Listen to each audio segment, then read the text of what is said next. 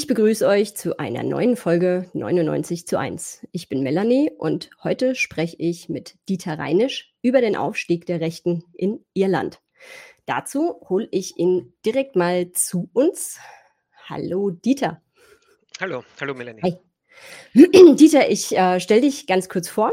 Du bist 1986 geboren, bist Historiker und Journalist und lebst in Wien und in Belfast. Du forschst zu irischer und britischer Geschichte und Politik und warst dazu eine ganze Zeit tätig am Institut für Politikwissenschaft und Soziologie an der National University of Ireland in Galway. Wenn ihr Lust habt, was von Dieter zu lesen, dann könnt ihr euch zum Beispiel sein letztes Buch schnappen. Das heißt Learning Behind Bars und darin geht es ganz grob gefasst darum, wie IRA-Gefangene den Friedensprozess in Irland geprägt haben. Für diese Arbeit hat Dieter Interviews mit ehemaligen Häftlingen der Irish Republican Army geführt, mit dem Erkenntnisinteresse, wie diese politischen Gefangenen ihre intellektuellen Positionen durch politische Bildung und Widerstand während ihrer Inhaftierung, daher behind bars, entwickelten. Artikel von Dieter kann man zum Beispiel finden im Irish Examiner, Belfast Telegraph, der Standard aber auch Junge Welt, Neues Deutschland oder Analyse und Kritik. Mit was du dich dabei auseinandersetzt, davon werden wir dann gleich eine Menge zu hören bekommen. Ah, zum Warmwerden habe ich uns was mitgebracht. Und zwar eine kleine Zusammenstellung aus ein paar sehr ja, deutschen Presseartikeln zum 24.11. Das ist mittlerweile zehn Tage her zur sogenannten Gewaltorgie in Dublin. So hat das zumindest die Taz bezeichnet. Und dann habe ich in der Welt eine ganz interessante Zusammenstellung gefunden. Die Welt schreibt unter anderem, das sind Szenen, die wir seit Jahrzehnten nicht gesehen haben. Der Vorfall sorgt in sozialen Medien für Spekulationen über die Nationalität des Angreifers und ruft in Dublin rechtsextreme Randalierer auf den Plan. Dann wird im Verlauf der irische Ministerpräsident zitiert, der Leo Varadkar. Diese Kriminellen haben nicht getan, was sie getan haben, weil sie Irland lieben. Sie haben nicht getan, was sie getan haben, weil sie das irische Volk beschützen wollten. Sie haben es nicht aus einem wie auch immer gearteten Patriotismus herausgetan. Sie haben es getan, weil sie von Hass erfüllt sind. Sie lieben Gewalt, sie lieben Chaos und sie lieben es, anderen Schmerz zuzufügen. Dabei wird auch betont, dass die Gewalt als Reaktion auf die Messerattacke nicht vorhersehbar gewesen sei. Mm, der im Artikel ebenfalls erwähnte Polizeichef verwies auf eine Radikalisierung der Randalierer und er hat auch Online-Netzwerke direkt mitverantwortlich gemacht. Vertreter der extremen Rechten haben in Irland in den vergangenen Jahren eine migrationsfeindliche Debatte befeuert. Sie kritisieren vor allem den Anstieg der Flüchtlingszahlen im Land. Im Norden von Dublin und ländlicheren Regionen gab es mehrere Demonstrationen gegen Unterkünfte für Asylbewerber. Verstärkt wird die Debatte durch eine Krise auf dem Wohnungsmarkt. So die Diagnose und Zusammenfassung der Welt.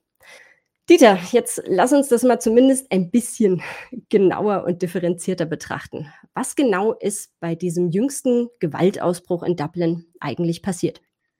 Ja, man hat in den Medien, auch in den deutschen Medien, sehr viele Bilder gesehen. Brennender Bus, äh, brennende Straßenbahn, Polizeiauto ist in Brand gesteckt worden, vermummte Jugendliche. Also aus ausgegangen ist alles von einer Messerattentat äh, eines Mannes äh, vor einer Grundschule im Stadtzentrum, also ähm, Parnell Square East, also das ist, das ist, das ist ja mitten, mitten im Stadtzentrum, also nicht nur ein paar hundert Meter, also weniger, ja, 300, 400 Meter vom, vom GPO, also General Post Office, äh, was ja eine der Touristenattraktionen äh, Dublins ist, wo 1916 auch die Republik ausgerufen worden ist, was nachher eben zum, zu diesem äh, historisch relevanten Ostau, ähm, Osteraufstand geführt hat. Also wirklich mitten im Stadtzentrum vor einer irischen Grundschule, also irisch in dem Zusammenhang ist das eine irischsprachige äh, Grundschule war, ist bei äh, kurz nach äh, Schulschluss hat äh, ein Mann um die 50, äh, was man eben jetzt auch zehn Tage später davon weiß, wobei gleich, gleich einschubern über das Attentat selber weiß man eigentlich wenig. Es dreht sich eigentlich viel mehr auch in der Medienberichterstattung und auch die, äh, die Informationen, die die Polizei äh, preisgibt, dreht sich viel mehr darum, was ist danach passiert, weniger ums Attentat selber. Aber auf jeden Fall, ein Mann hat begonnen, anscheinend wahllos äh, auf Schulkinder einzustechen. Eine ähm, Mitarbeiterin der Schule ist auch angestochen worden. Äh, es gab ähm, fünf Verletzte, äh, Schulkinder im Alter von fünf und sechs Jahren. Ein Mädchen äh, ist sehr lange in Lebensgefahr geschwebt. Ähm, auch die anderen Kinder teilweise schwer verletzt, teilweise sind sie immer noch im Krankenhaus. Das Mädchen hat notoperiert werden müssen. Der Mann wurde relativ schnell, also er konnte in die Gruppe ein, einstechen, eben den Opfern schwere Verletzungen zufügen, konnte aber relativ äh, schnell nach innerhalb weniger Minuten äh, gestellt werden von einem ähm, Lieferanten auf, auf seinem Moped. Ähm, der Mann konnte relativ lang dann selbst, also er, er wurde zu Boden gedrückt, ähm, er, er, er, war selber verletzt. Wie es genau zu den Verletzungen des Mannes gekommen ist, da gibt es unterschiedliche äh, Berichte, aber anscheinend gab es eben eine Gruppe, die, die ihm nachher attack auch attackiert hat. Er war auch lange, oder er war im Krankenhaus, konnte lange nicht einvernommen werden. Man wusste, man wusste kaum etwas über, oder man wusste eigentlich nichts über den Mann. Die Polizei hat auch tagelang keine Informationen preisgegeben.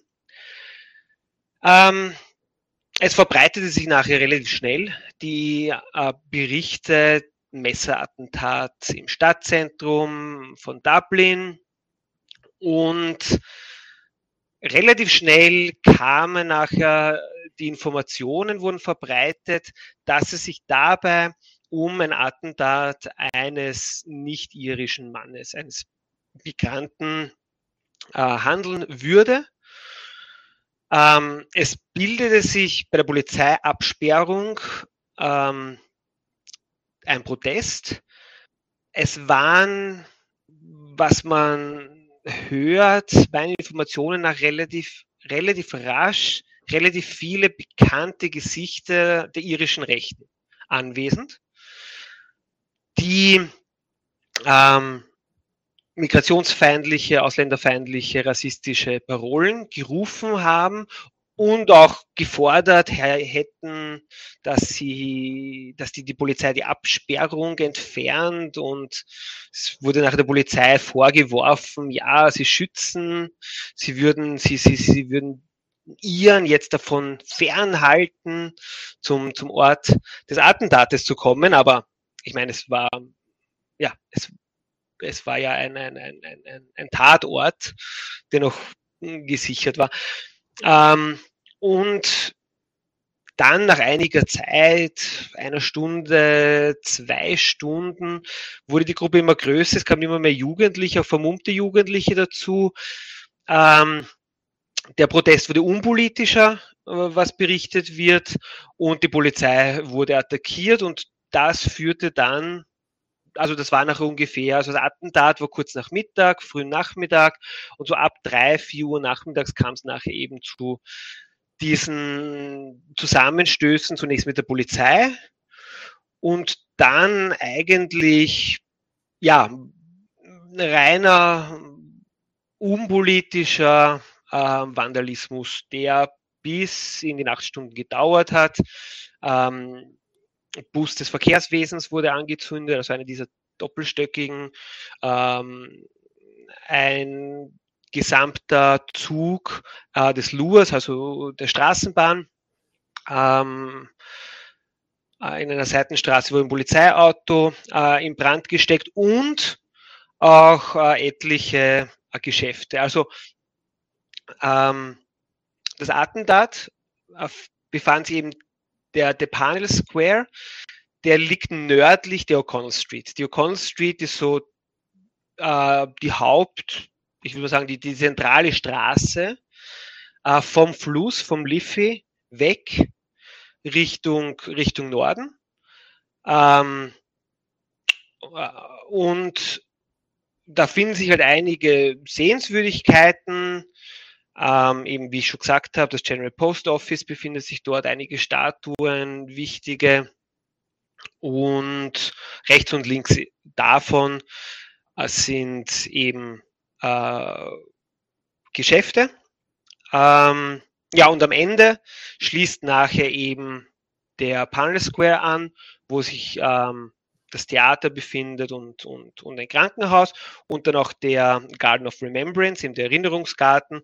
Also äh, es ist eine Gegend, wo sehr viele Touristen sich aufhalten, sehr viele Geschäfte sind, sehr viele Einkaufsstraßen, äh, sehr viele Hotels und vor allem äh, Geschäfte wurden hier auch ähm, äh, geplündert. Also man hat auch in den Medien, vor allem das Schuhgeschäft Foodlockers, wo halt Jugendliche mit den Kartons äh, mit Turnschuhen hinausgelaufen sind. Also warum ich das erzähle, ähm, ist vielleicht auch wichtig für das weitere Verständnis nachher zur Einordnung, was ist, was ist da passiert.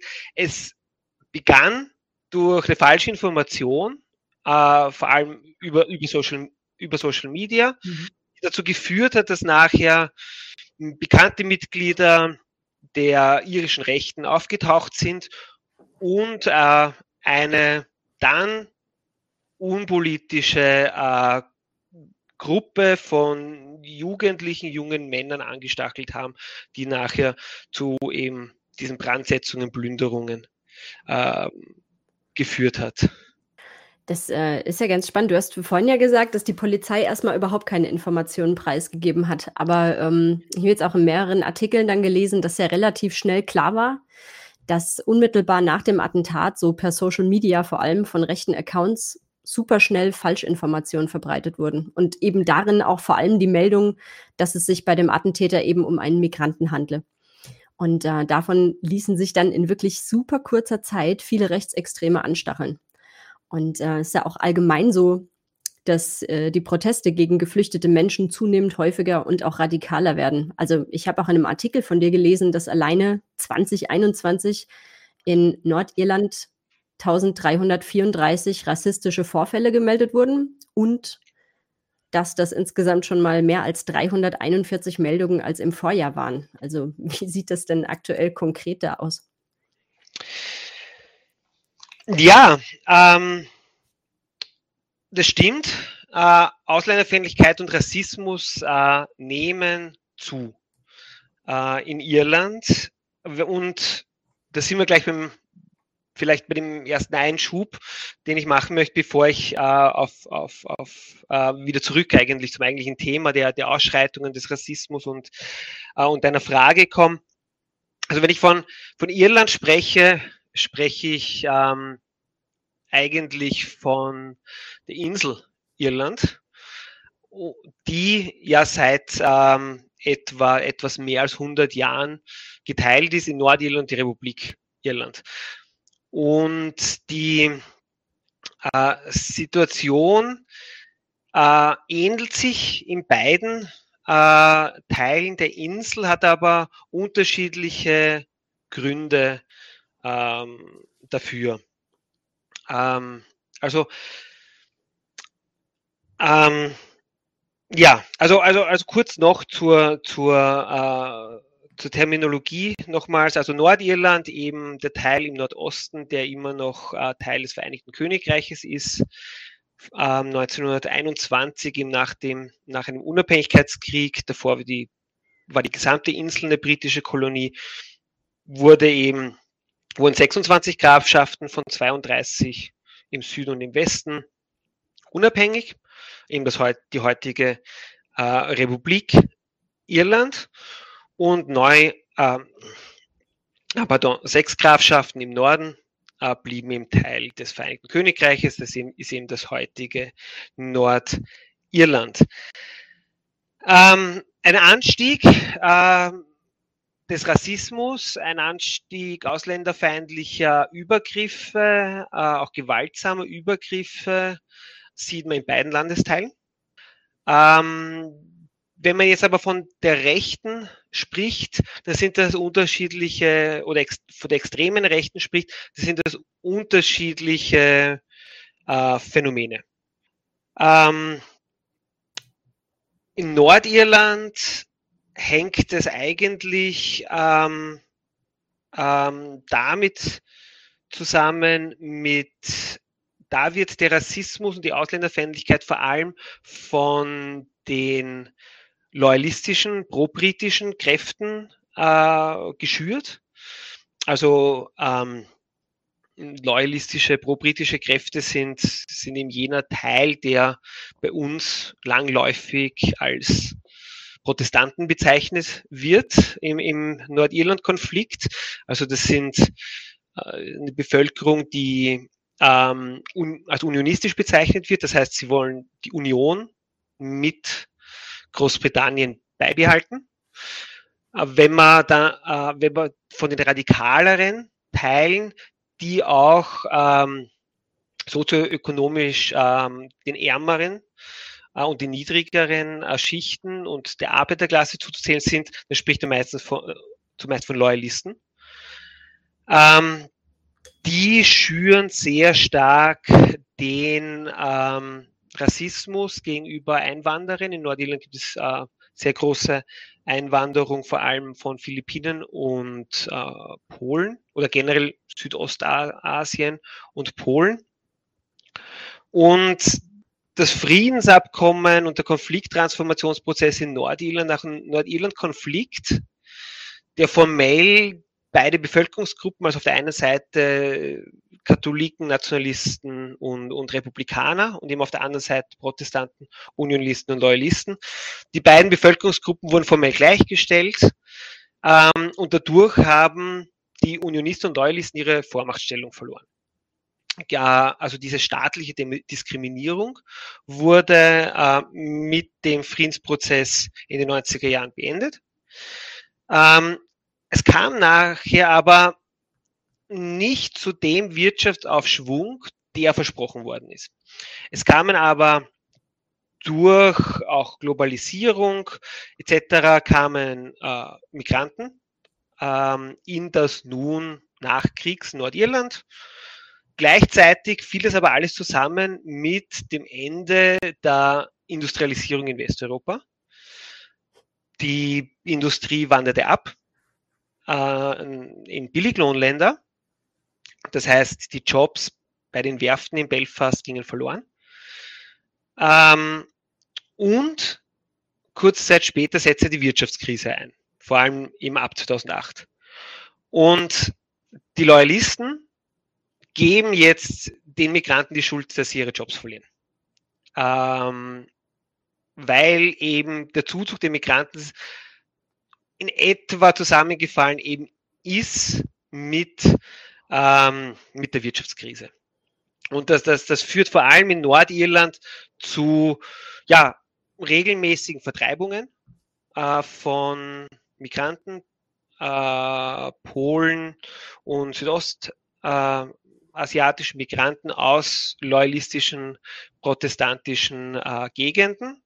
Es existieren in Nordirland ja auch noch ähm, paramilitärische Organisationen auf beiden Seiten und vor allem in die loyalistischen paramilitärischen Organisationen, die sind da ganz aktiv, nehmen sie auch teil an der Vertreibung eben von Migranten aus, aus, aus den Wohngegenden, die sie kontrollieren.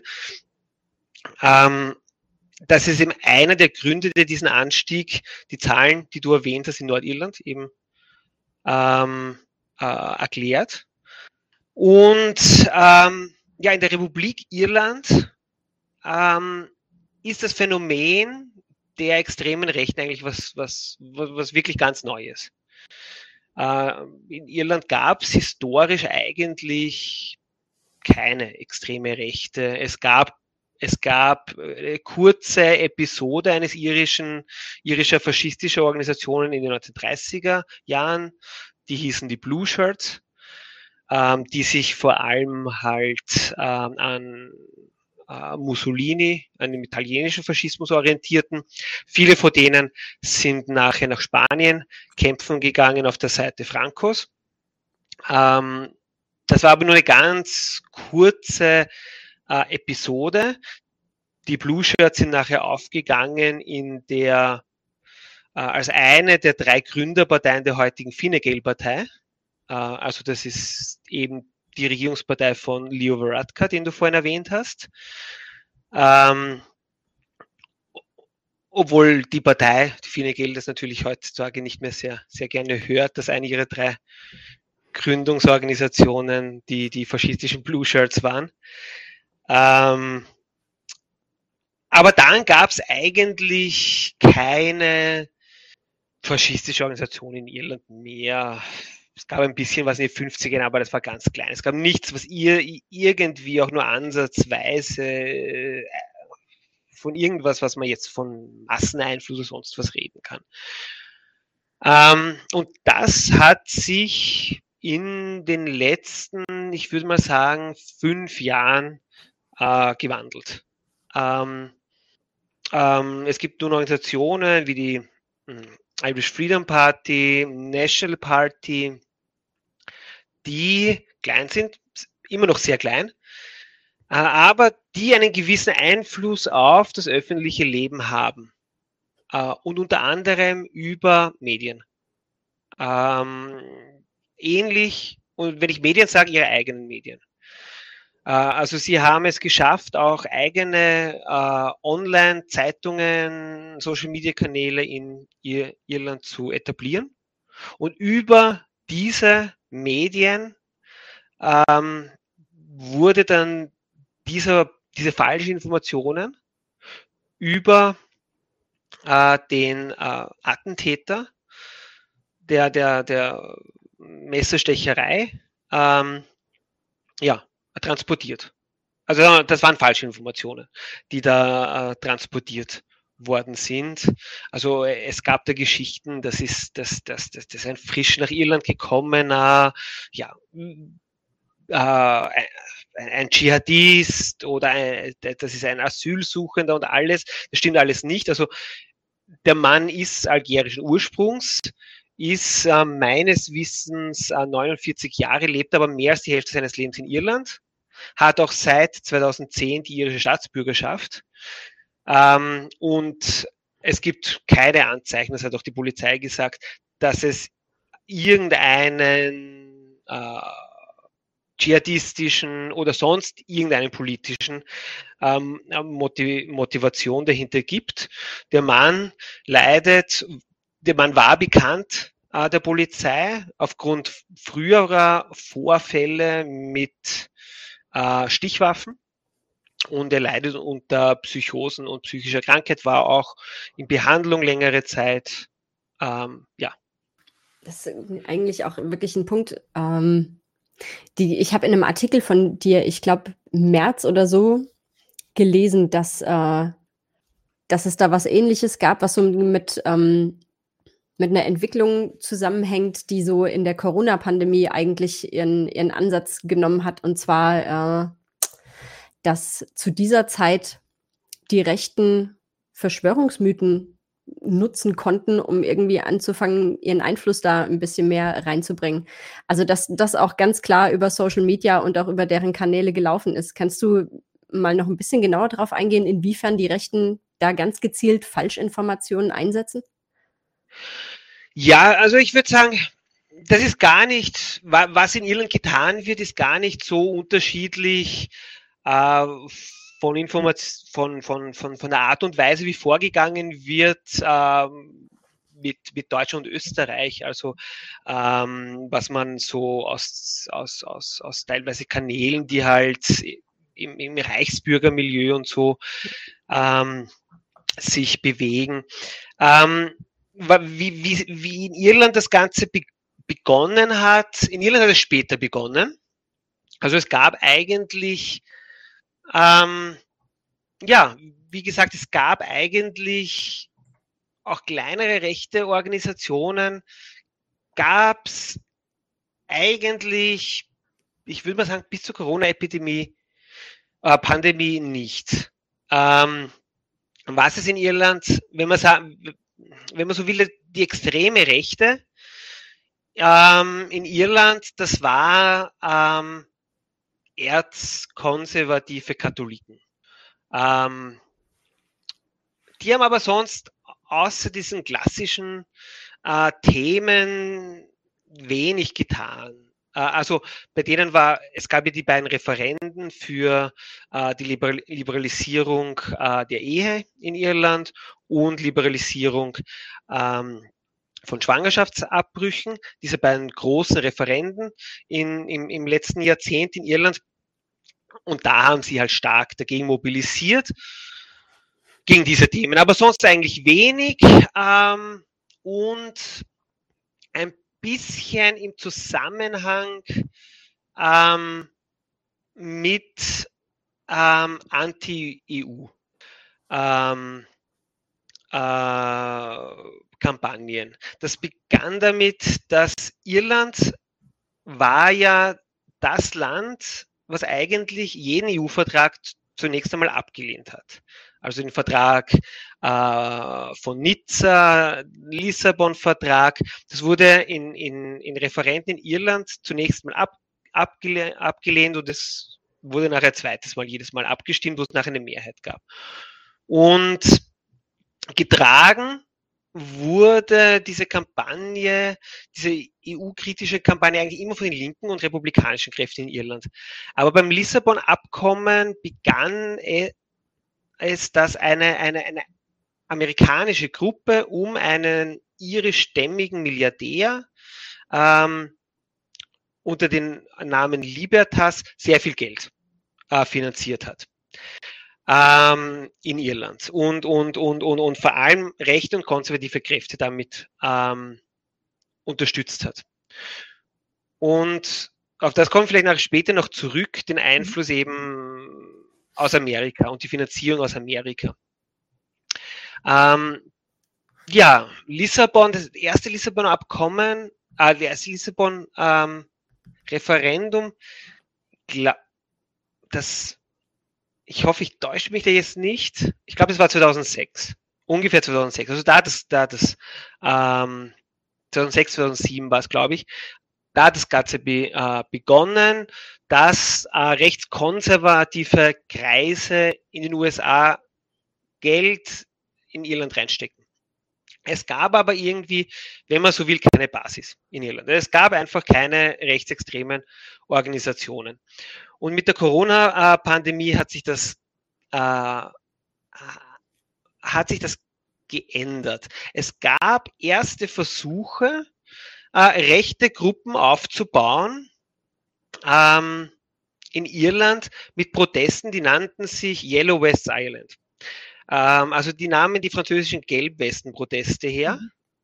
äh, um gegen die Regierung zu protestieren. Das war sehr klein und das war sofort also bei den ersten ein, zwei Protesten waren unterschiedliche Leute dort, auch aus dem progressiven, rep republikanischen und linken Spektrum. Das wurde ganz schnell übernommen von äh, Rechten. Und dadurch, da, dadurch, dass die Rechte aber so klein war, ähm, kam das auch bald zum Stillstand. Also Yellow, Yellow West Island, so ab dem Moment, wo die Rechten das übernommen haben, war es aus. Also da waren die Proteste die Proteste statt am, am Anfang, wo noch andere Kräfte dabei waren, da waren 1200 oder 1000 oder 2000 in Dublin, wie die Rechten das auch übernommen haben und die Republikaner und die Linken rausgegangen sind, dann, dann, dann haben die nicht mehr als 20 Leute mehr mobilisiert. Aber das war ist so ein bisschen der Kern von dem, was nachher in der Corona-Pandemie äh, passiert ist. Ähm, ähnlich wie auch Kontinentaleuropa ähm, konnte mit falschen Informationen, mit Verschwörungstheorien, konnte die Rechte in Irland, die, diese kleinen Grüppchen, beginnte die Corona-Proteste in Irland zu hegemonisieren. Ähm, die Corona-Proteste in Irland waren sehr klein viel kleiner. Also das ist jetzt überhaupt nicht vergleichbar mit der Größe der Proteste äh, in Deutschland oder in Österreich. Also das waren ein paar tausend Leute. Ich glaube, am Höhepunkt waren mal 10.000 Leute auf der Straße. Das heißt, es war für die kleinen rechten Gruppen viel einfacher, hier Einfluss äh, zu, zu nehmen. Ähm, sie versuchten am Beginn, sich als Parteien zu konstituieren, ähm, zu Wahlen anzutreten, traditionelle Medien zu verwenden. Kurz gesagt, das verlief alles im Sand. Ähm, also bei, bei, bei der letzten Wahl in der Republik Irland, da ähm, hat kein einziger rechtsextremer Kandidat in irgendeinem Wahlkreis über 0,5 äh, Prozent der Stimmen bekommen. Also der Höhepunkt waren 200 oder 300 äh, Stimmen für einen Kandidaten. Ähm, also sehr klein. Ähm, aber über Social Media Kanäle und über ihre eigenen äh, Medien, die sie nachher begonnen haben aufzubauen, haben sie geschafft, äh, Einfluss zu bekommen. Ähm, eines dieser Medien nennt sich Gript.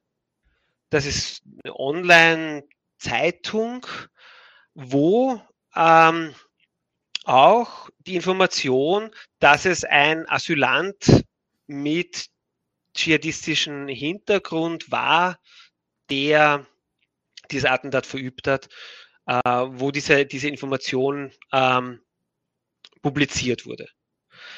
Ähm, Gript hat äh, wenig später den Artikel wieder runtergenommen und, und, und sich sogar äh, entschuldigt dafür, dass sie, also sie haben selber eingestanden, dass das mhm. eine falsche Information war.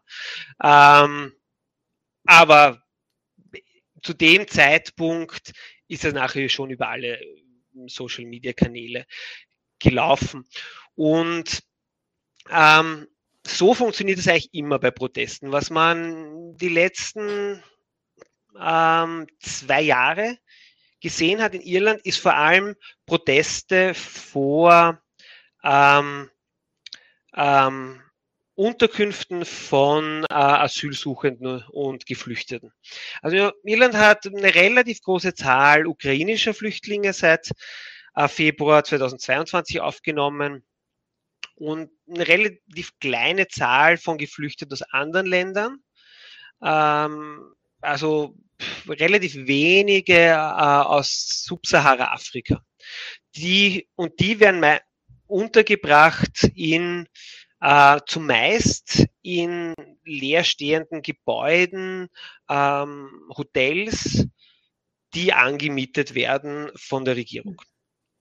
Ähm, und in den letzten, im letzten Jahr, ja, also ziemlich genau im letzten Jahr, also begonnen haben sie letztes Jahr im Herbst, also vor ja, 13, 14 Monaten ungefähr äh, systematische Proteste vor diesen Unterkünften, die die Regierung zur Verfügung stellt.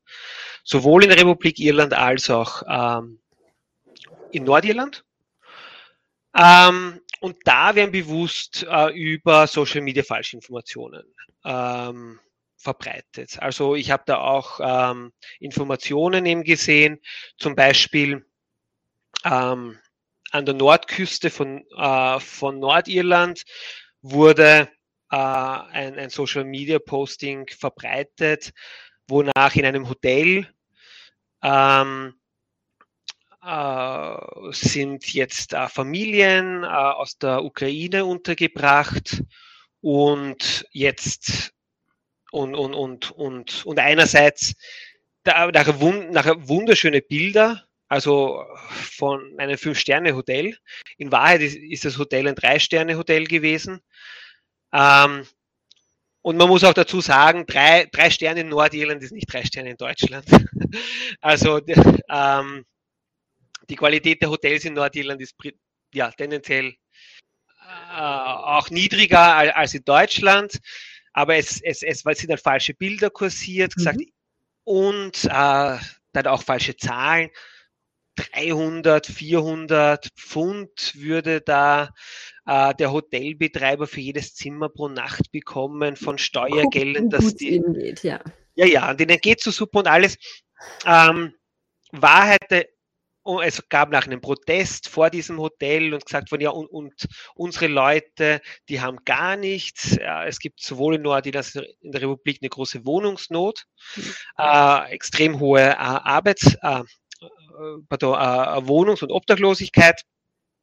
Ähm, aber all diese Informationen in dem Hotel waren völlig falsch. Es waren weder die Bilder von dem Hotel, das waren Bilder von einem Fünf-Sterne-Golfresort, die da äh, und nicht von irgendeinem kleinen Drei-Sterne-Hotel in irgendeiner Kleinstadt äh, in Nordirland. Äh, das Geld hat nicht gestimmt und was sowieso gar nicht gestimmt hat, war, dass irgendwer diese Hotelplätze einem wegnimmt, weil ähm, das Hotel ist, vor drei, ist drei Jahre davor bankrott gegangen und, ist, und, und, und ähm, ähm, war stillgelegt. Ähm, aber, aber derartige Dinge werden verbreitet über Social Media ähm, es wird nachher mobilisiert zu Protesten, die, ja, und bei diesen Protesten und was man halt sieht äh, in Nordirland, dass dann äh, bei diesen Protesten vor allem Kader der äh, extremen Rechten aus England anreisen als mhm. Agitatoren, also English Defence League, British National Party äh, und so weiter. Und das beginnt langsam auch in der Republik Irland. Also zum Beispiel im Februar war der britische Rechtsextreme Tommy Robinson auf einer, er nannte es Fact-Finding-Mission äh, in der Republik Irland äh, und hat ein Video gemacht. Das Vielleicht ist auch ein Punkt, den wir später nachher noch äh, anschneiden können und auch der Unterschied zwischen der Rechten in der Republik und in Nordirland, mhm. dass Tommy Robinson, ähm, eben der, der, der, der, der britisch-nationalistische Rechtsextreme zu irischen Rechten, die sich sehr als Patrioten sehen, gekommen ist, hat auch zu äh, heftigen Diskussionen geführt innerhalb der irischen Rechten, weil natürlich aufgrund des kolonialen Verhältnisses, mhm. dass jetzt ein britischer Nationalist eingeladen wird von irischen Patrioten. Das hat nachher auch innerhalb der Rechten zu ähm, ähm, Spannungen geführt und die öffentlichen Auftritte von Tommy Robinson wurden alle abgesagt. Also er, er mhm. blieb nach einer Woche, hat sich auch individuell mit Leuten getroffen, aber alle off offiziellen Auftritte von ihm wurden nachher noch, noch, noch abgesagt. Das heißt, ja. er kam dann nicht irgendwie so in den, in den öffentlichen Raum dazu, zu diesen ganzen ja, Sichtbarmachungen, die da eigentlich stattfinden.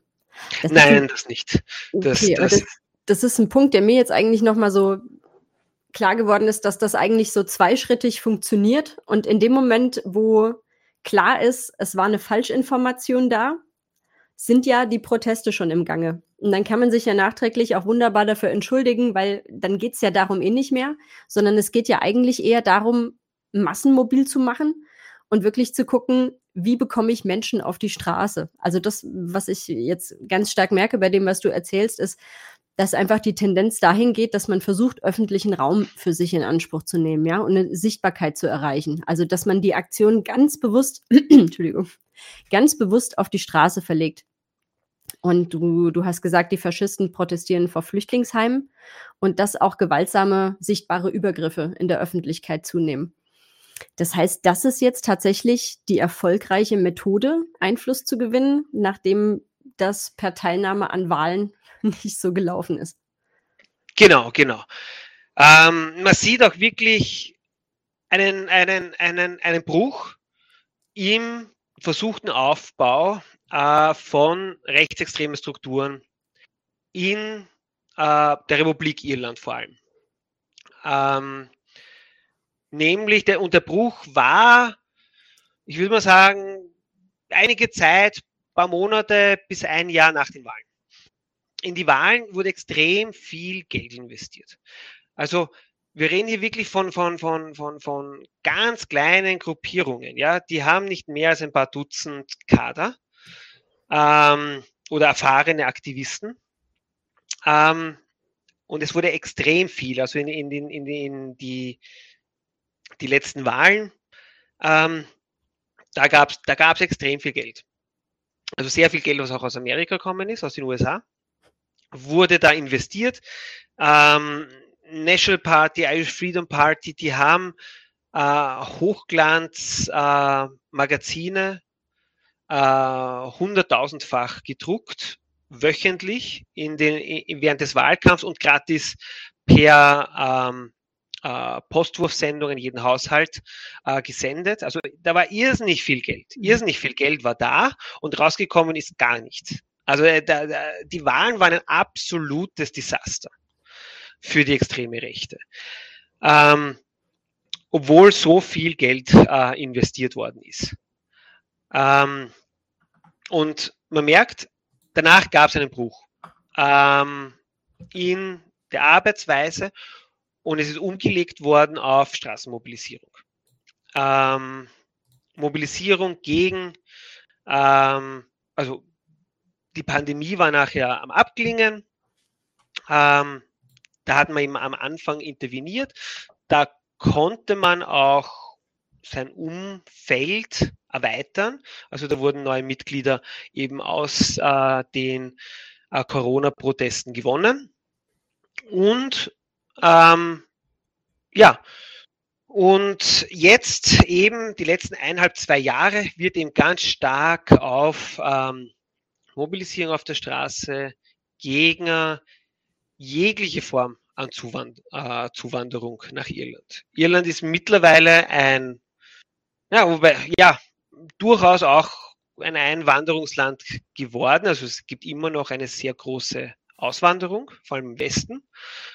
Ähm, aber Zuzug äh, eben von äh, Migranten, Arbeitsmigranten sehr stark und in letzter Zeit Entschuldigung, eben auch ähm, Flüchtlingen ähm, aus der Ukraine, aus Nordafrika äh, mit draußen, die vor allem aber auch sehr oft auch angeworben werden, weil ähm, Irland wurde sehr stark getroffen äh, von der Wirtschaftskrise. Äh, was man oft vergisst, ähm, ist, dass Irland war auch das erste Land, was ähm, in dem die EU-Austeritätsmaßnahmen, also die unter dem sogenannten Rettungsschirm, wobei man diskutieren kann, ob es eine Rettung war, also äh, Rettung für die Banken, weniger für, für, für die Bevölkerung.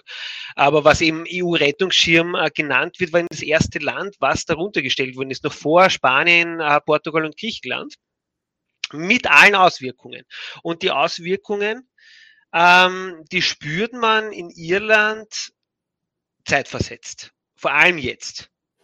Ähm, hohe, äh, riesige Probleme am äh, Wohnungsimmobilienmarkt weil es einfach keinen öffentlichen Wohnbau gibt. Ähm, und soziale Frage, Arbeitslosigkeit, Teuerungen enorm. Ähm, das vermischt sich alles damit, dass ja in den 90er Jahren der sogenannte keltische Tiger, Irland war ja das neoliberale Musterland äh, in Europa, Niedrigsteuerpolitik, ähm, es war ähm, Steuerbar, äh, Steuerparadies, ähm, es sind ja in, in einem Wohnblock in, im Hafen von Dublin, dem, dem, dem äh, Irish Financial Service Center, äh, also für diejenigen, die schon mal in Dublin waren, es liegt dem gegenüber vom, vom Busbahnhof Busaras. Das, in diesem Wohngebäude sind 2000 Firmen registriert, ja. Ähm, also das sind alles Briefkastenfirmen natürlich, ähm, weil also ich war noch nie drinnen, aber von außen, da sind sicherlich nicht 2000 Räume. Für, also da kann schon mal nicht jede Firma überhaupt ein Zimmer haben. Mhm. Aber 2000 sind da registriert äh, und ähm, ja, die extreme Rechte verbindet nun diese soziale Krise mit äh, der Migration, gibt äh, Migranten die Schuld dafür es, es, es gibt natürlich sehr große Probleme. Ähm, da, zu, zu, zu gewissen Teilen ist die Regierung schuld. Die Regierungspolitik ähm, gibt äh, den rechten Sauerstoff für ihre Agitation.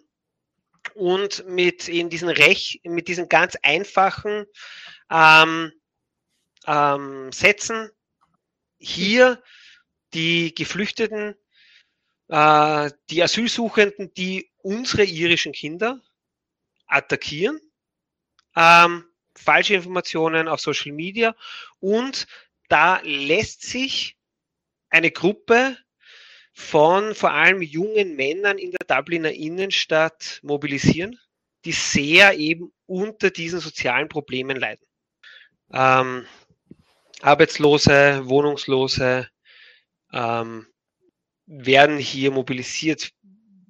Es ist ein Begriff, ja, ich habe ein bisschen über diese, diese Zunahme der Kriminalität im Zusammenhang auch mit der sozialen Krise im Dubliner Stadtzentrum, ja auch in der Oktoberausgabe von, von, von AK geschrieben.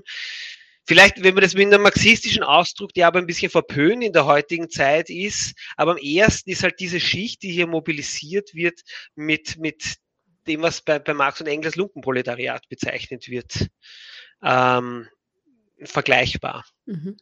Oder vielleicht ein bisschen halt auch mit diesen äh, unteren Schichten, gefallenen Schichten des Kleinbürgertums durch die Wirtschaftskrise, die halt auch nachher äh, vom Faschismus in Deutschland bereits nach äh, der, der Bankenkrise Ende der 20er Jahre mobilisiert worden sind.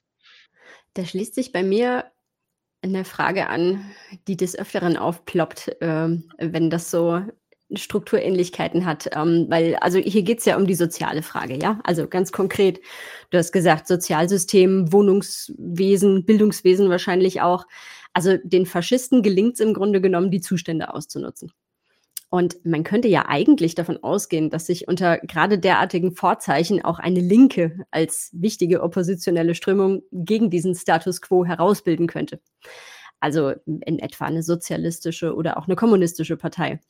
Wieso ist das eigentlich in Irland offensichtlich nicht der Fall? Weil, weil die politische Landschaft in Irland eine andere ist. Also diese Parteien oder, oder, oder progressive Strömungen bilden sich heraus und existieren in Irland, nur sie sind komplett anders als äh, in Kontinentaleuropa.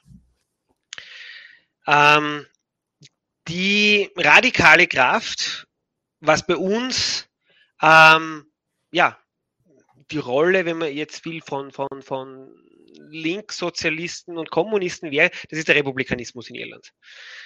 Ähm, und ähm, der Republikanismus in Irland ähm, entstand in den 1790er Jahren, äh, beeinflusst eben amerikanische Revolution, französische Revolution, aufgeklärtes Bürgertum, das ähm, eben, wie der Name sagt, die Republik wollte ähm, und eben äh, Abschaffung der Herrschaft durch die britische, durch die, die, die, die britische Krone.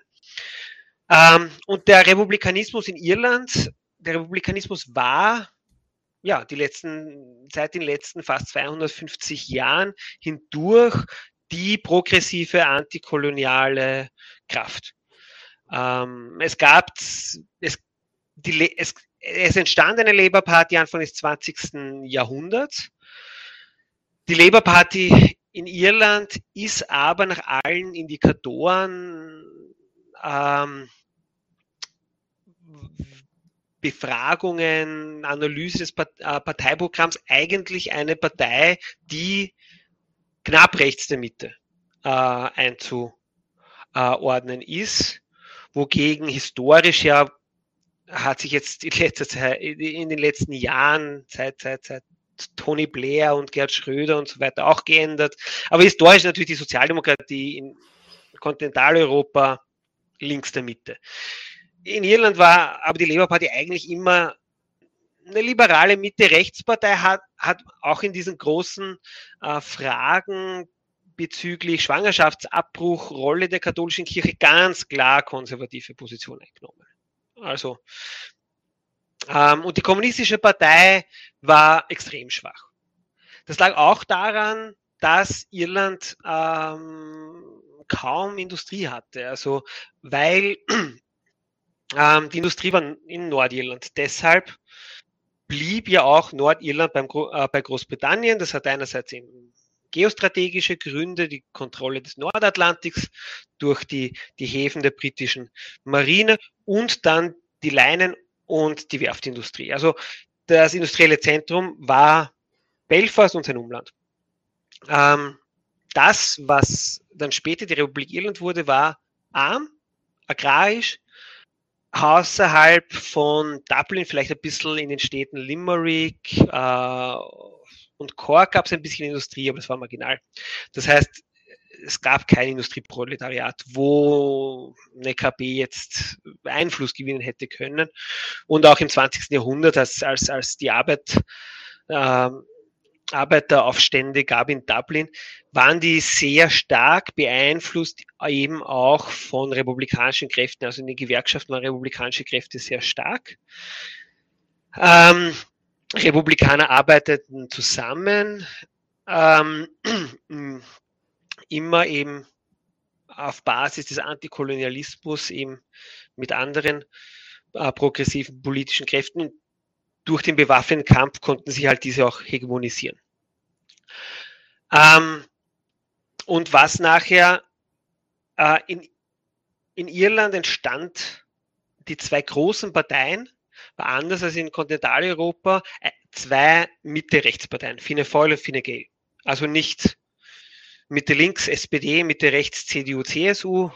Und, und, und wie diese Aufteilung zumeist ist ja in Westeuropa, in Irland war das nicht so. Die zwei großen Volksparteien, wie das genannt wird, waren beide liberal-konservative bis konservative Mitte-Rechtsparteien.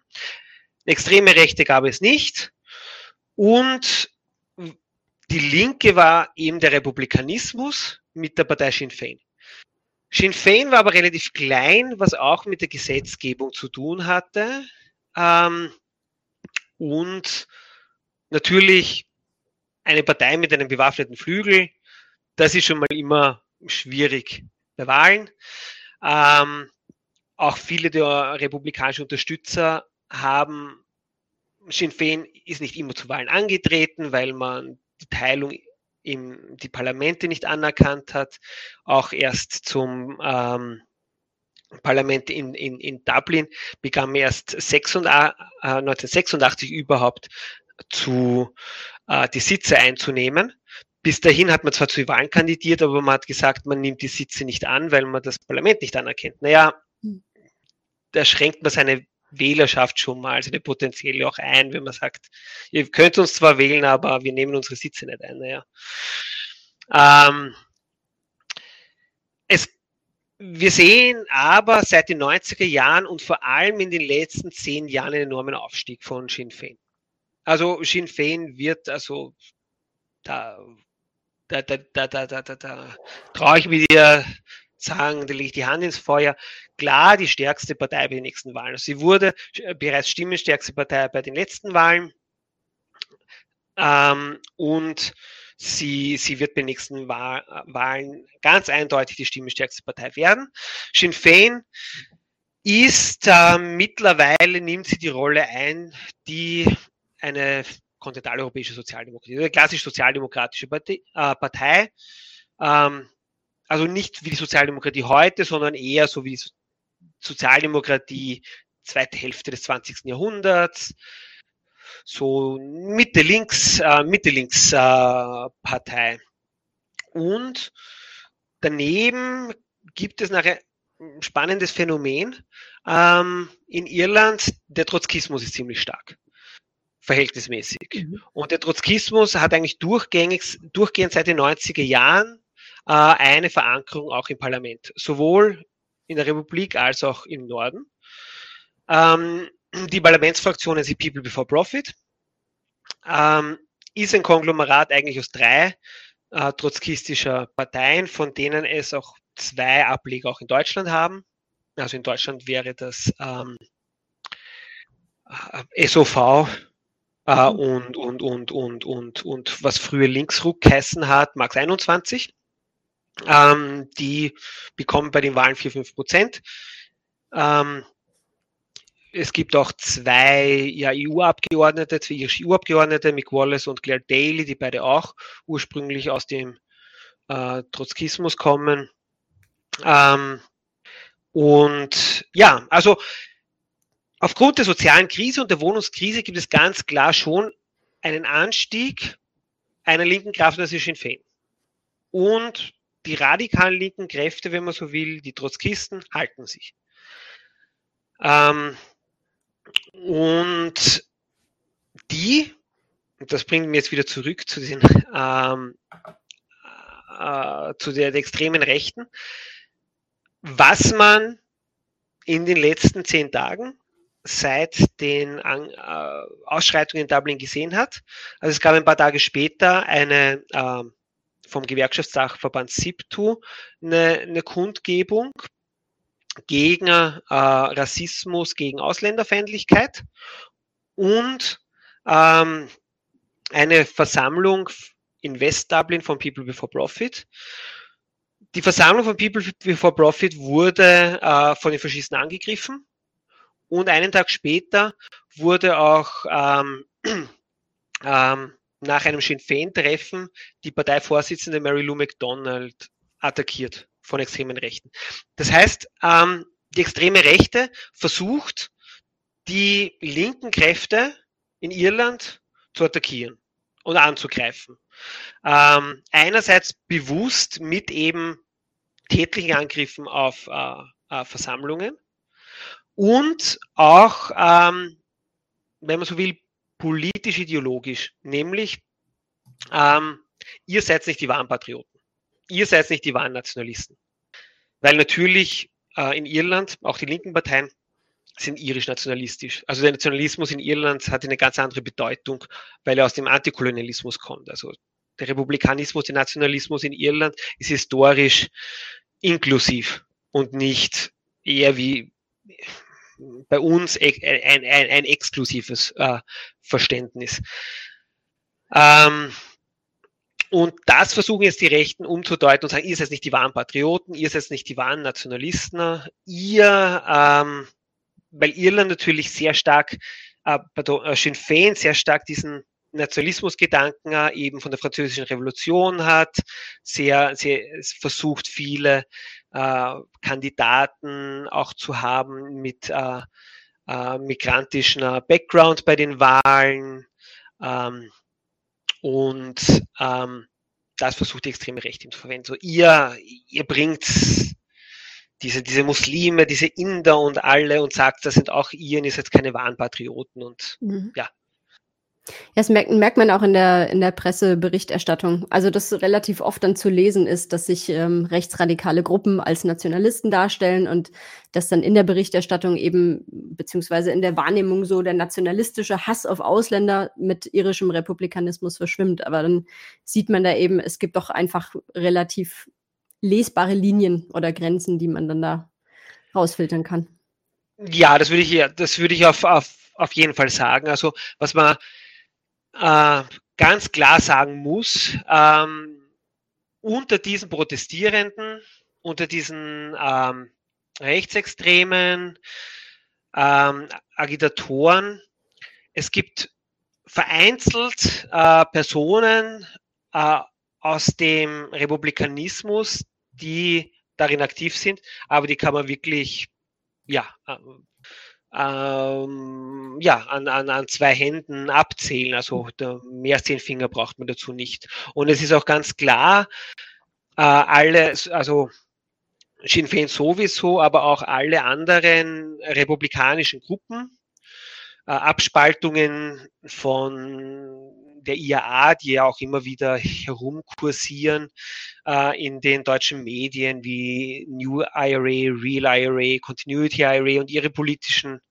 ähm, ähm, Gruppierungen, äh, deren politische Arme, ähm, sind ganz klar ähm, nicht Teil dieser Proteste, haben auch die meisten haben auch Stellungnahmen gegen eben diese äh, rassistischen und ausländerfeindlichen Mobilisierungen gemacht. Also ähm, die historisch-nationalistischen Gruppierungen, die eben nationalistisch im Sinne des Republikanismus sind, äh, das ist eine ganz klare ähm, Linie.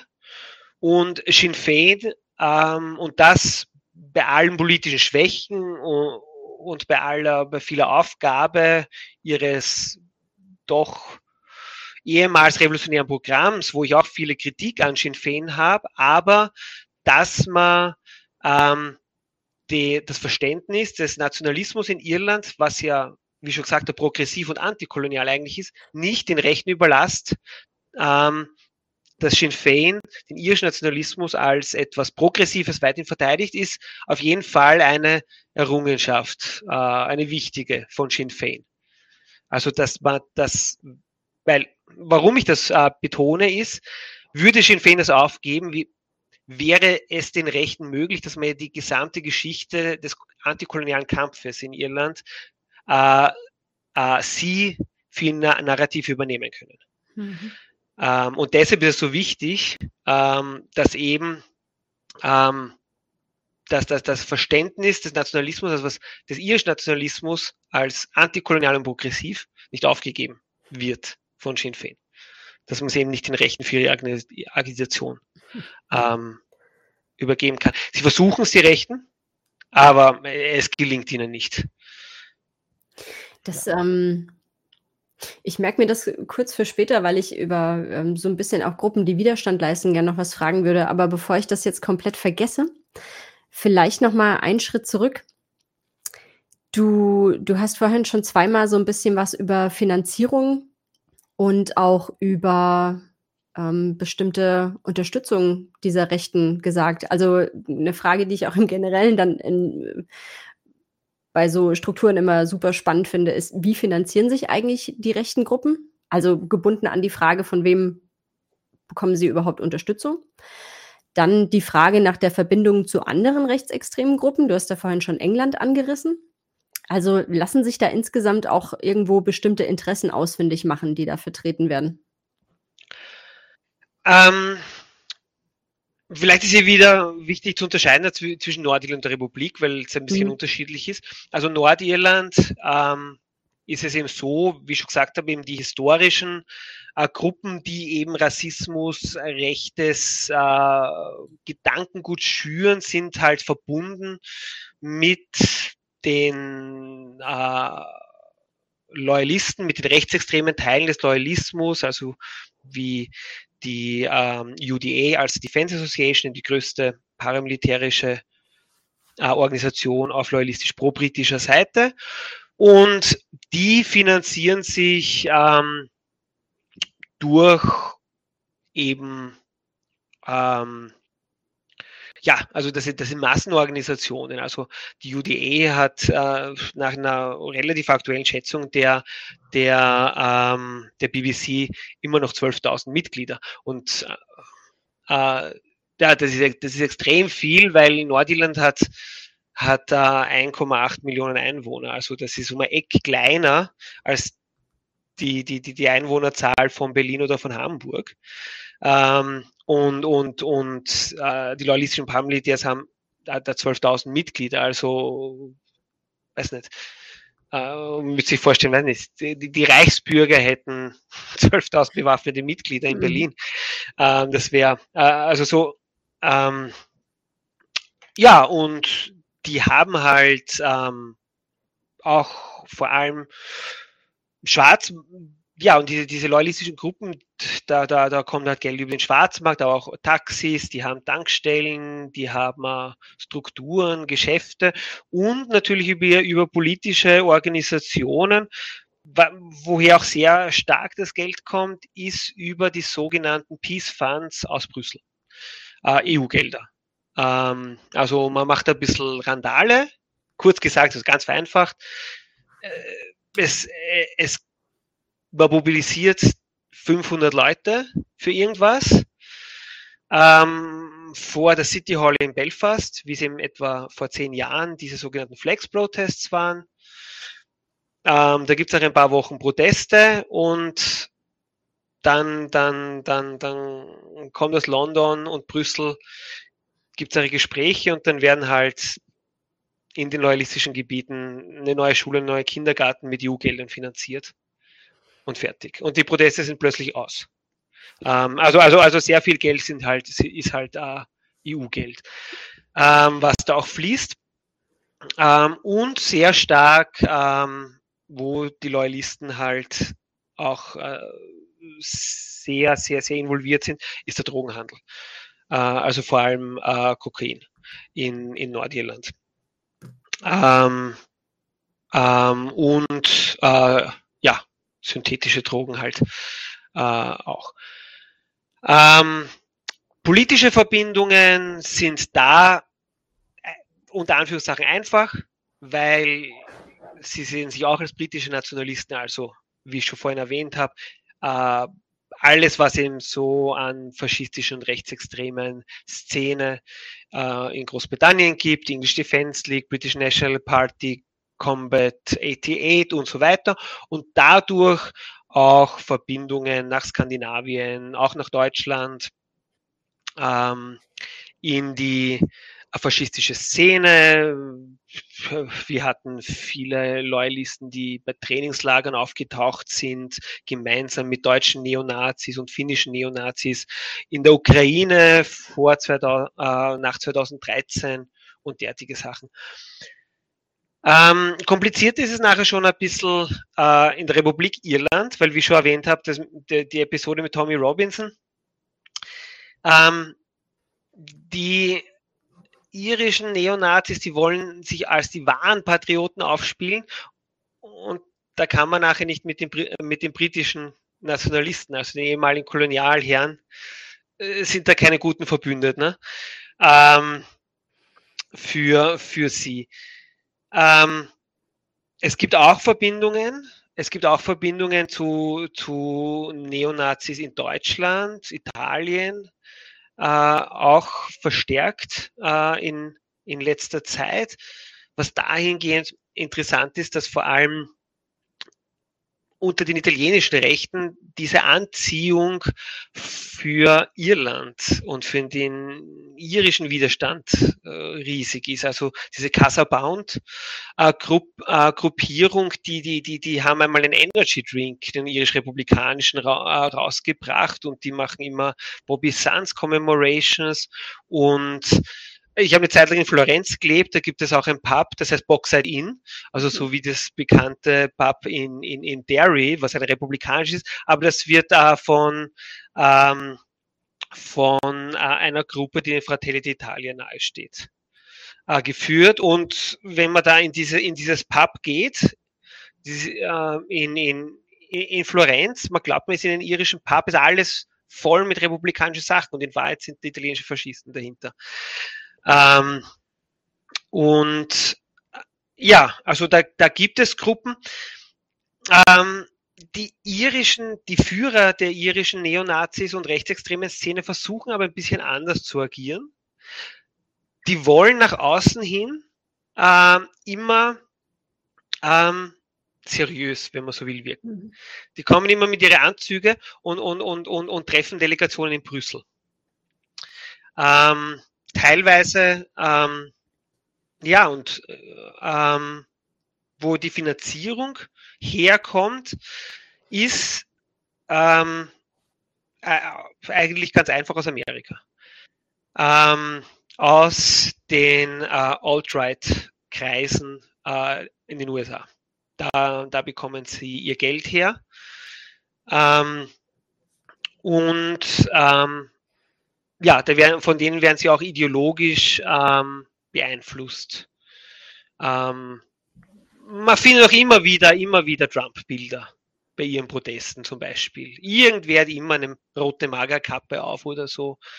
Also Trump und nach dieser Alt-Right-Kreise in den USA, ähm, weil eben in diesen Alt-Right-Kreisen halt sehr viele ähm, weiße Amerikaner und gerade bei weißen Amerikanern, ähm, da ist es ja sehr beliebt, dass man glaubt, alle sind Iren. Wir sind alles, wir sind, wir sind alles Iren. Ähm, das ist ja, jeder, jeder weiße Amerikaner glaubt, er ist, er ist Ihre. Ich meine, irgendwie stimmt auch. Irgendwer ist immer 1810 aus irgendwo in Irland mal nach Amerika ausgewandert und dann tut man über 20 Generationen sagen, ja, man ist, man ist ja eigentlich Ihre.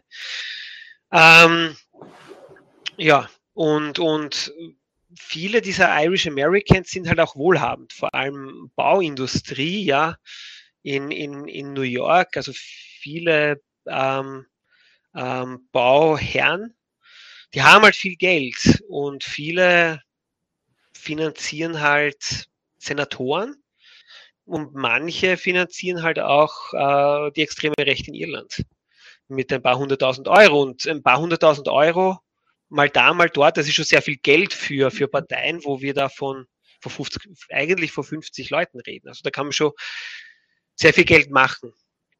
Ähm, was man nämlich auch merkt, ist, Repu die republikanischen Gruppen, was man in Irland Geld sammeln, Spenden sammeln, Zeitungen verkaufen und nachher immer ähm, von republikanischen Gefangenen zu diese Ruffles, also die Verlosungen und, und und, und äh, Pub-Abende organisieren mit, mit Rebel Music und das Ganze, so wie sich die Republikaner finanzieren. Das alles gibt es nicht. Ähm, die, die, die, die Irish Freedom Party, National Party, die organisieren keine Pub-Abende äh, und, und derartige äh, Aktionen zum Geldersammeln. Die haben ihre wohlhabenden Finanziers in der Alt-Right-Szene in den USA. Ist nicht nötig. Genau. Das, ähm, also bei dem, ja, klingt jetzt ein bisschen plump, bei diesem Ausmaß, dass das einfach hat, dass, äh, wie reagiert eigentlich bei all dem die Regierung auf die Lage? Also jetzt mal einfach ganz grob sowohl, was so diese zunehmend gewaltvollen Proteste angeht und natürlich auch das Bewusstsein um diese ganzen Strukturen, die dahinter stecken, als auch andererseits jetzt im Umgang ja mit den Asylsuchenden, die ja dann auch immer noch da sind. Ja, das Problem der irischen Regierung ist, dass ähm, vernünftige Maßnahmen zur Pro Lösung ähm, der sozialen Probleme, ähm, die das darunterliegende sind, ähm, nicht gesetzt werden, weil das Geld nicht da ist, weil man keine Steuern einnimmt. äh, ganz verkürzt gesagt. Und weil auch staatlicher Eingriff völlig verpönt ist. Also, wie ich schon gesagt habe, also Irland, das war das, dieses neoliberale Vorzeigeland, ähm, wurde Celtic Tiger, keltischer Tiger genannt, dieses Wirtschaftswachstum, jeder siedelt sich an, alle, alle internationalen Firmen siedeln sich an. Also dieses keltischer Tiger, das ist ja eine Anlehnung an die Tigerstaaten in Südostasien, der Begriff hergekommen. Ja, und diese ganzen Unternehmen, ähm, ja, die haben sich angesiedelt, weil Irland ein Steuerparadies war. Ähm, jetzt, was Irland immer mehr wird, ist ja, wird ja der Datenhort eigentlich Europas, also diese riesigen Datenzentren. Ähm, die siedeln sich alle in Irland an, also von Google, äh, Microsoft, äh, Apple und, und so weiter. Die verschlingen Unsummen an Strom.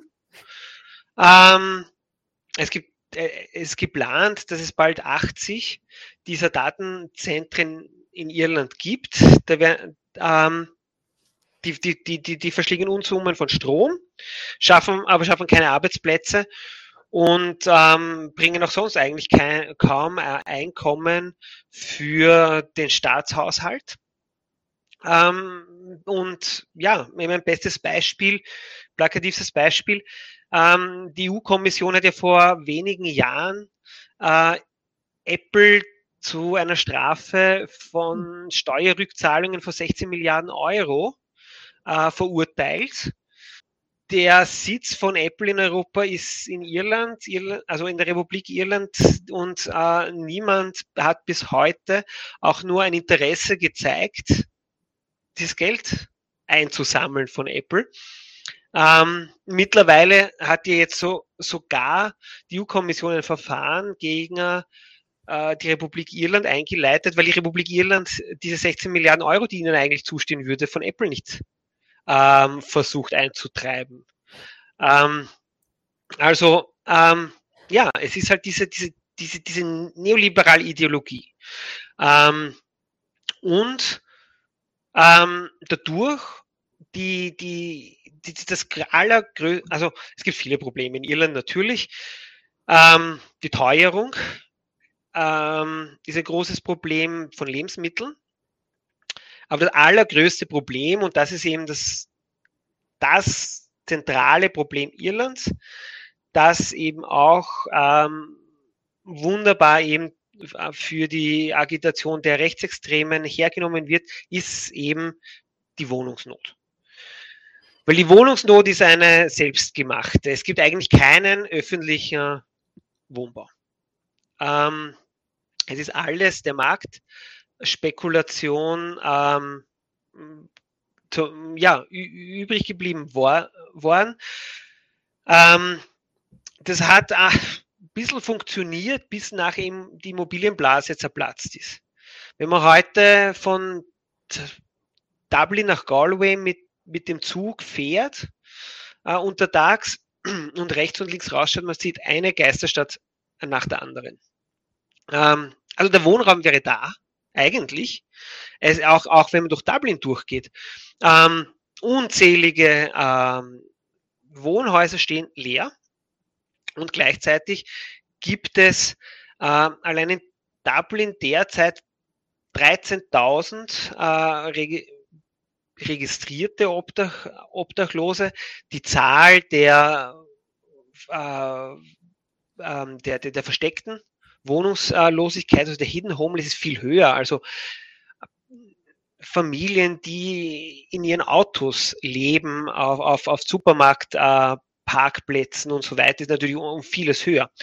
Und Dublin, auch wenn es so wirkt, wenn man als Tourist kommt, weil eben der öffentliche Verkehr so schlecht ist und deshalb von A nach B immer ewig lang dauert und es so, so zersiedelt ist, weil es kaum Hochhäuser gibt. Dublin ist ja eigentlich auch bevölkerungsmäßig keine große Stadt.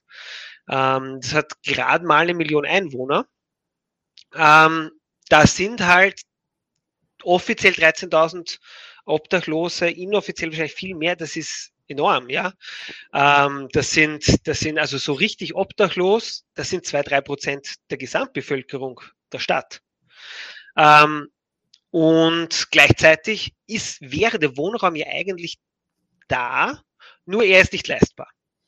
Ähm, also ähm, rein als Beispiel, ähm, äh, ich habe, wie ich das letzte Woche erst äh, bei einem Freund von mir übernachtet, der ist äh, mit seinem äh, Mann in ein neues Haus, also diese, diese bekannten ja aus, aus Großbritannien und Irland bekannten, diese, diese Reihenhausreihen aus, aus Ziegeln und alles, wo man reingeht, unten ähm, kleiner Vorraum, links kleine Küche, dann Wohn-Esszimmer mit einem ganz kleinen Garten und Stiegen, Stiegen rauf und oben zwei Schlafzimmer und Bad. Ja, also Grundfläche 80 Quadratmeter vielleicht, vielleicht 90 Quadratmeter, aber auf keinen Fall mehr. Ähm, das ist ja neu eingezogen. Ich habe ihn gefragt, was er eigentlich zahlt dafür. Das ist rein Miete 2000 Euro. Ähm, äh, mit, mit, mit Rechnungen 2500, 2600 Euro, ja. Ähm, für, ja. Äh, Einfach nur zum Wohnen. Ja, und, und vor allem für, eine, für, für, für, für ein Haus, oder Haus unter Anführungszeichen, für einen dieser Reihenhäuser, wo man auch keine Familie haben kann. Also das ist halt nur für Single oder, oder Paar. Mhm. Also äh, das heißt, wenn, sobald du Kinder hast, dann brauchst du was viel, was viel teures, ja. Ähm, ähm, Heizkosten äh, sind enorm. Äh, das Problem ist, dass halt auch Isolierung ist schlecht. Es zieht halt rein bei den Fenstern, die Isolierung ist schlecht, du musst ununterbrochen heizen. Geheizt wird in Irland aber großteils mit Strom. Das heißt, ähm, enorm teuer. Äh, und ähm, das zweite Problem ist ähm, Airbnb. Ähm, das, das habe ich also, du hast ja am Anfang erwähnt, ich habe in Galway gearbeitet, ich habe dasselbe in Galway miterlebt. In Galway gibt es eigentlich keine Wohnungen äh, zu mieten, weil alles über Airbnb. Galway, da kommt man gerne als Tourist, da hat man den langen Sandstrand und es gibt so viele Pubs und das ist leibend. Wenn man ein paar Tage als Tourist dort ist, ähm, da macht auch einem nichts, dass es wirklich unfassbar teuer im Pub ist. Also mittlerweile zahlst du für, für ein Pint Guinness im Pub halt 10 Euro, auch in Galway. Ähm, das kannst du dir halt äh, das hat auch für die Einheimischen große Probleme. Galway ist eine Studentenstadt. Ähm, und ähm, ich sehe auf die Wohnplattformen, die, die ich immer noch verfolge in Galway, also da wären Zimmer, äh, 10 Quadratmeter Zimmer mit zwei Betten äh, für zwei Studierende, also ohne Privatsphäre, ohne was, jeweils pro Person für 700, 800 Euro vermietet. Ähm, billiger bekommt man nichts. Die Uni Galway hat ähm, nach äh, Corona weiterhin den Hybridunterricht beibehalten, weil sich Studierende es sich nicht mehr leisten können, von ihren Eltern wegzuziehen in die, in die Unistadt. Und die, die sich leisten können, dass sie in Galway leben, die können sich ein Sozialleben halt auch nicht leisten. Und ich meine, gerade als Studierender, da ist das Sozialleben halt auch wichtig, dass man, dass man daran teilnimmt. Aber wenn man, aber wenn, der, wenn das Pint 10, 10 Euro kostet, ja, dann kannst halt auch nicht wirklich viel fortgehen. Das heißt, selbst die, die kommen, können sich das Sozialleben nicht leisten, Freundschaften mit Kommilitonen etc. leidet halt auch drunter. Also sozial problematisch. Es gab letztes, letztes Jahr gab es einen Protest der, der Studierendenvertretung in Galway, äh, wo sie eine, eine Nacht äh, im Stadtzentrum in Zelten übernachtet haben, um zu zeigen, dass ein, ein, ein großer Teil der Studierenden an der Uni Galway lebt in Zelten. Ähm, was prinzipiell schon ein Problem ist, Galway liegt an der Atlantikküste, da geht halt auch ein ordentlicher Wind, da regnet es immer und ich meine, es geht im Sommer halt auch nicht über 20 Grad. Also ähm, ja, und im Zelt zu leben als, als, als Student ist halt auch nicht. Ähm, ja, und, und, und die Regierung tut eigentlich nichts dagegen, ähm, den, Öf also den öffentlichen äh, Wohnbau voranzutreiben. Sie haben sich zwar Ziele gesetzt von so und so viel tausenden Wohneinheiten pro Jahr. Die Ziele sind schon zu gering gesetzt worden von Haus aus mhm. und wurden, seitdem diese Ziele gesetzt worden sind, auch nie erreicht. Also sie haben sich niedrige Ziele gesetzt, die, aber die erreichen sie auch schon nicht ähm, für öffentlichen Wohnbau. Und das ist eigentlich die einzige, wäre die einzige Lösung. Ähm, und nun kommen Zehntausende ähm, Migranten aus äh, äh, Subsahara-Afrika, aus der Ukraine, aus dem Nahen Osten, kommen als Flüchtlinge, ähm, bekommen Asylstatus und werden in Unterkünfte gegeben. Und bekommen die Fünf-Sterne-Hotels. Bekommen die Fünf-Sterne-Hotels, genau, das sagen die Rechten. Mhm. Die, die, die kommen natürlich nicht in Fünf-Sterne-Hotels, sondern die, werden ja, ja. ähm, ähm, was, was ich am Anfang erwähnt habe, Irland ist immer auch noch ein Auswanderungsland, vor allem im Westen. Ähm, Im Westen ist die Wirtschaft liegt im Argen. Also auch diese, diese, diese, diese, den, den, den, den, die Atlantikküste im Westen und, und, und, und Dingle und County Kerry und, und Connemara und alles, das ist sehr beliebt bei deutschen Touristen und ist super zum Wandern für ein paar Tage. Aber dort gibt es einfach keine Wirtschaft, dort gibt es keine öffentlichen Verkehrsmittel, da, da, also da gibt es Gegenden im Westen, da fahrt halt nicht einmal täglich ein Bus. Hm vorbei. Ähm, und da ist es halt immer, vor allem jetzt wieder, seit 2018 der Wirtschaftskrise, dass eigentlich die Jugendlichen, sobald sie einen Schulabschluss haben, weggehen. Nicht mehr so viel nach Amerika wie früher, jetzt ist es mehr Australien, weil Australien auch diese Anwerbekampagnen ähm, hat, vor allem für Iren. Also mhm. wenn man mindestens ein Jahr nachher arbeitet in Australien, zahlt man ähm, äh, gar keine Lohnnebenkosten. Also da kann man viel Geld machen. Also ich habe auch viele, viele Freunde, die das gemacht haben. Zwei Jahre Australien. Harte Arbeit, also das ist wirklich harte Arbeit. Das ist, das ist, das ist nicht irgendwas in Australien. Also die haben da zwei Jahre lang Pipelines verlegt. Ähm, und sie mit dem Geld nachher zurückkommen nach Irland und sie das Studium finanziert haben und so. Also das ist, das ist sehr üblich. Ähm, oder später nach, nach dem Studium, äh, IT-Sektor, Finanzsektor, dass man nach Dubai geht und sowas. Aber Leute ziehen wir immer noch weg. Ähm, und in diesen kleinen Ortschaften, ähm, gibt es nachher zu wenig äh, Kinder, dass es ähm, die Schule sperrt zu, ähm, die äh, Gesundheitseinrichtungen sperren zu, ähm, ehemalige Hostels äh, etc. sperrt zu. Und es steht leer. Ähm, irgendwo, quasi im Nirgendwo.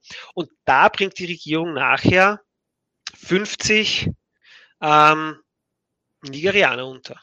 Irgendwo in Irland.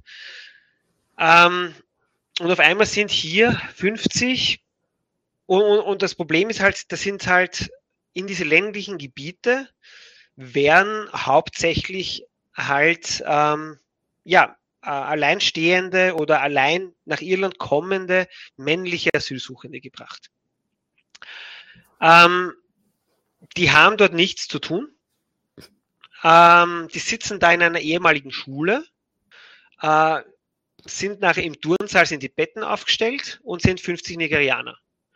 Ähm, und das ist nachher halt auch äh, der Nährboden für die Rechten, weil ähm, die sagen nachher, mh, hm, üble Typen, wir wissen nicht, wer das sind, andere Hautfarbe haben es sowieso, andere Sprache sprechen es. Ich meine, beim Beispiel Nigerianer nicht, die, die, die sprechen Englisch, aber ganz ein anderer Akzent, ganz ein anderer Dialekt. Ähm, und da lässt sich halt nachher die, diese ländliche Bevölkerung mobilisieren, fast immer, wenn es diese Ankündigung gab, dass in irgendeine Schule, in irgendein ehemaliges Hostel, in ein äh, leerstehendes Hotel Asylsuchende untergebracht werden, gab es immer Blockaden, Traktorblockaden ähm, der dort lebenden Dorfbevölkerung. Nein, wir wollen diese Leute nicht. Ähm, ähm, und zu einem gewissen Teil ist natürlich auch verständlich, weil es null Infrastruktur ja dort gibt für die Asylsuchenden. Es ist völlig hm. absurd, dass man ins absolute Nirgendwo ähm, 50 Asylsuchende unterbringt, wo die äh, eine Stunde zu Fuß ins nächste Geschäft gehen müssen, keine hm. anderen, äh, ja, es ist, äh, also die Politik ähm, der Regierung ist eigentlich in jeglichen Ansätzen, sowohl im, im Zusammenhang mit den äh, Migranten, die nach Irland kommen, als auch im Zusammenhang mit, mit, mit, mit Wohnbau, öffentlichen Wohnbau und ähm, versuchte Lösung der sozialen Frage. Ähm, ja, äh, völlig, völlig gescheitert. Ja.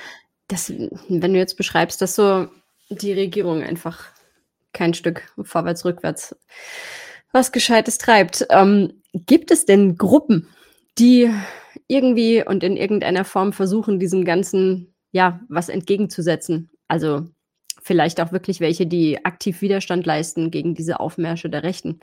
Und dann würde mich auch interessieren, in welcher Form das stattfindet. Und eventuell kannst du bei der Gelegenheit auch noch was dazu sagen, wie dann wiederum die Reaktion seitens der Regierung, seitens des Staats auf diese eventuell antifaschistischen Gruppen ist. Ja, also es gibt eigentlich zwei, ähm, ähm, wenn man so will, jetzt sagen, ähm, äh, Gruppierungen, die sich ähm, etwa gegründet haben, entwickelt haben als äh, Reaktion.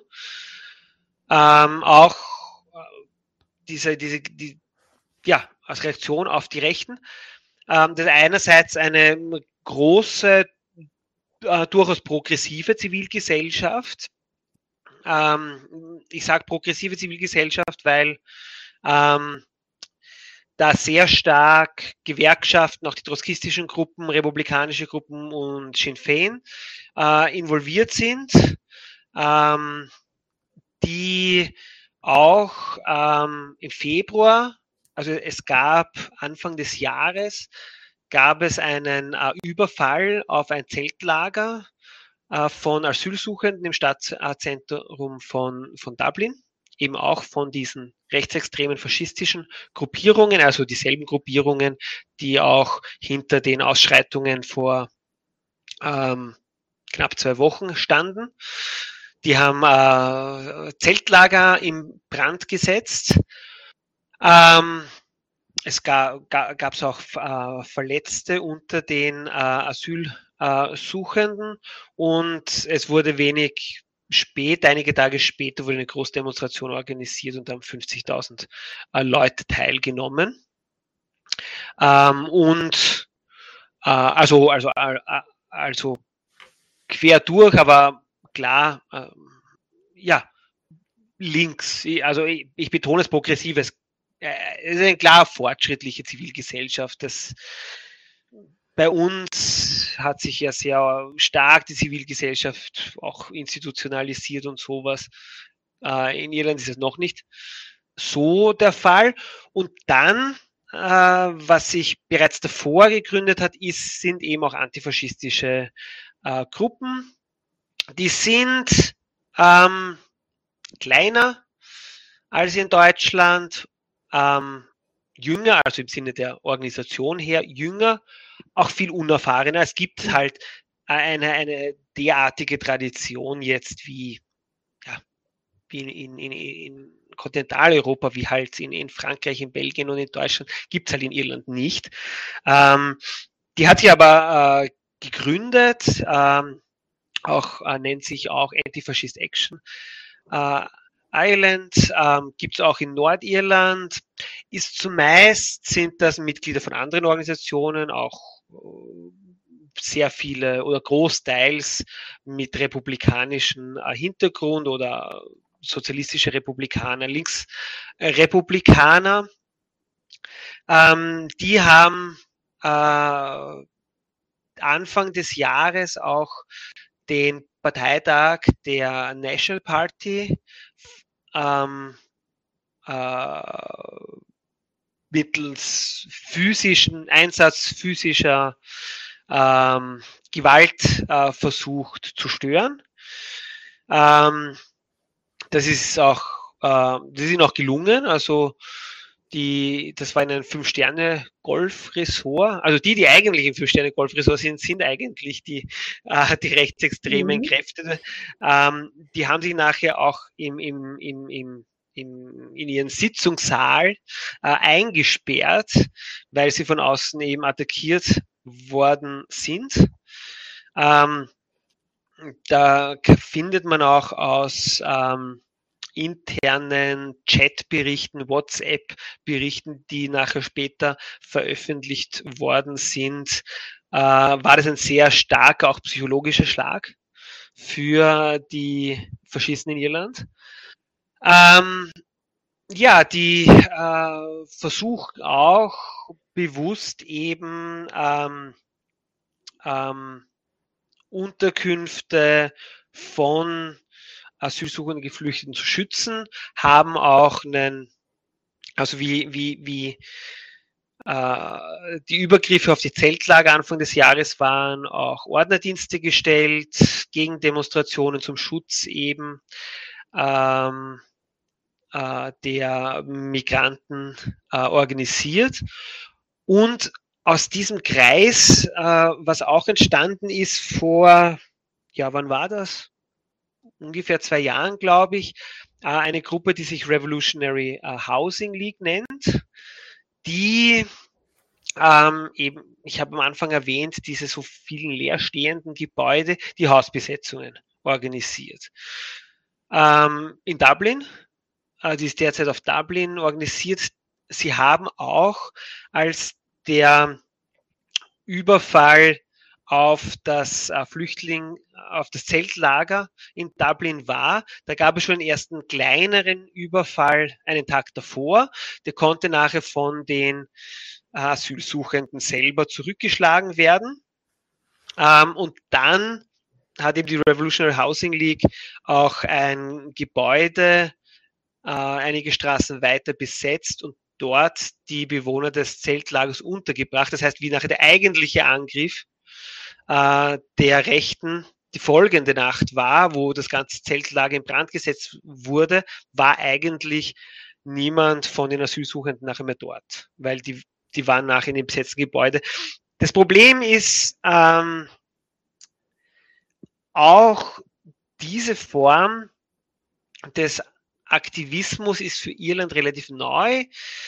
die Aktivisten sind dadurch relativ unerfahren und die Gruppen sind recht klein. Diese Hausbesetzungen halten sich zumeist nicht lang. Ähm, und das schließt nachher an, an, an deine Frage bezüglich der Repression der Polizei, die ist sehr stark in Irland. Das liegt auch daran, dass es äh, sehr repressive Gesetzergebung gegen politische Aktivisten gibt, die eben aus der Zeit des Nordirland-Konflikts kommen. Also äh, die eigentlich gegen Republikaner, gegen die IAA ähm, ins Leben gerufen wurden, äh, diese Gesetze. Ähm, unter anderem, dass man verurteilt werden kann, rein aufgrund der Aussage eines anonymen Polizisten. Ähm, also es gibt diese, diese Non-Jury Courts oder Deep Lock Courts, wie sie in Nordirland genannt werden. Also der, ein Richter kann dich verurteilen und sagen, du hast körperliche Gewalt gegen irgendjemanden angewendet, rein aufgrund der Aussage eines anonymen Polizisten. Ähm, ähm, dass diese, diese, diese, diese, diese Gesetzgebung besteht in, also sowohl in der Republik Irland als auch in Nordirland, noch aus dem Nordirland-Konflikt, wird regelmäßig vom Europäischen Gerichtshof für Menschenrechte und von der EU-Kommission als menschenrechtswidrig kritisiert. Ja, aber besteht. besteht und das ja. sind ja, und das sind, das sind Gesetzgebungen, die ursprünglich eben gegen äh, ja ins Leben gerufen worden sind äh, und heute aber eben gegen jegliche Form des politischen Aktivismus angewendet werden. Und auch je, da, also das war jetzt nur ein Beispiel, also auch die, die, die, die, die, die Befugnisse der Polizei gegen politische Aktivisten sind in der Republik Irland viel weitergehend. Auch Fragen des Abhörens, ähm, ja, viel weitergehend als, als, ähm, also als äh, in Mitteleuropa ist, in Deutschland und Österreich, also ja, Österreich sowieso, aber auch Dinge, gegen die in Deutschland protestiert wird, ähm, da wundern sich politische Aktivisten in Irland, warum man, warum man in Deutschland die Leute auf die äh, protestieren dagegen. Das, ja.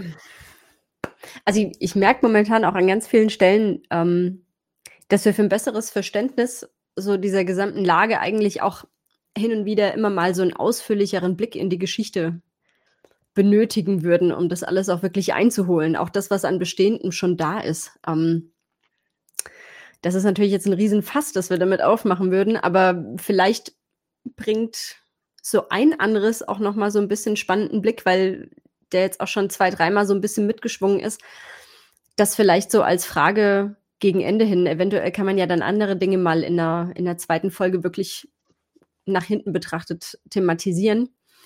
Die Frage, die ich noch habe, die ist, äh, ob du vielleicht mal relativ grob die wichtigsten Zusammenhänge umreißen könntest, welche Rolle eigentlich der Brexit jetzt auch noch in diesem ganzen Konglomerat an Dingen spielt.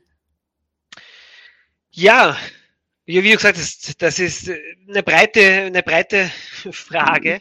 Ähm, ich ich ja, reiße ein paar Punkte, ohne ausführlich jetzt darauf einzugehen, an. Also du hast schon erwähnt, eine mögliche zweite Folge, wo wir das nachher gern äh, tiefergehend besprechen können.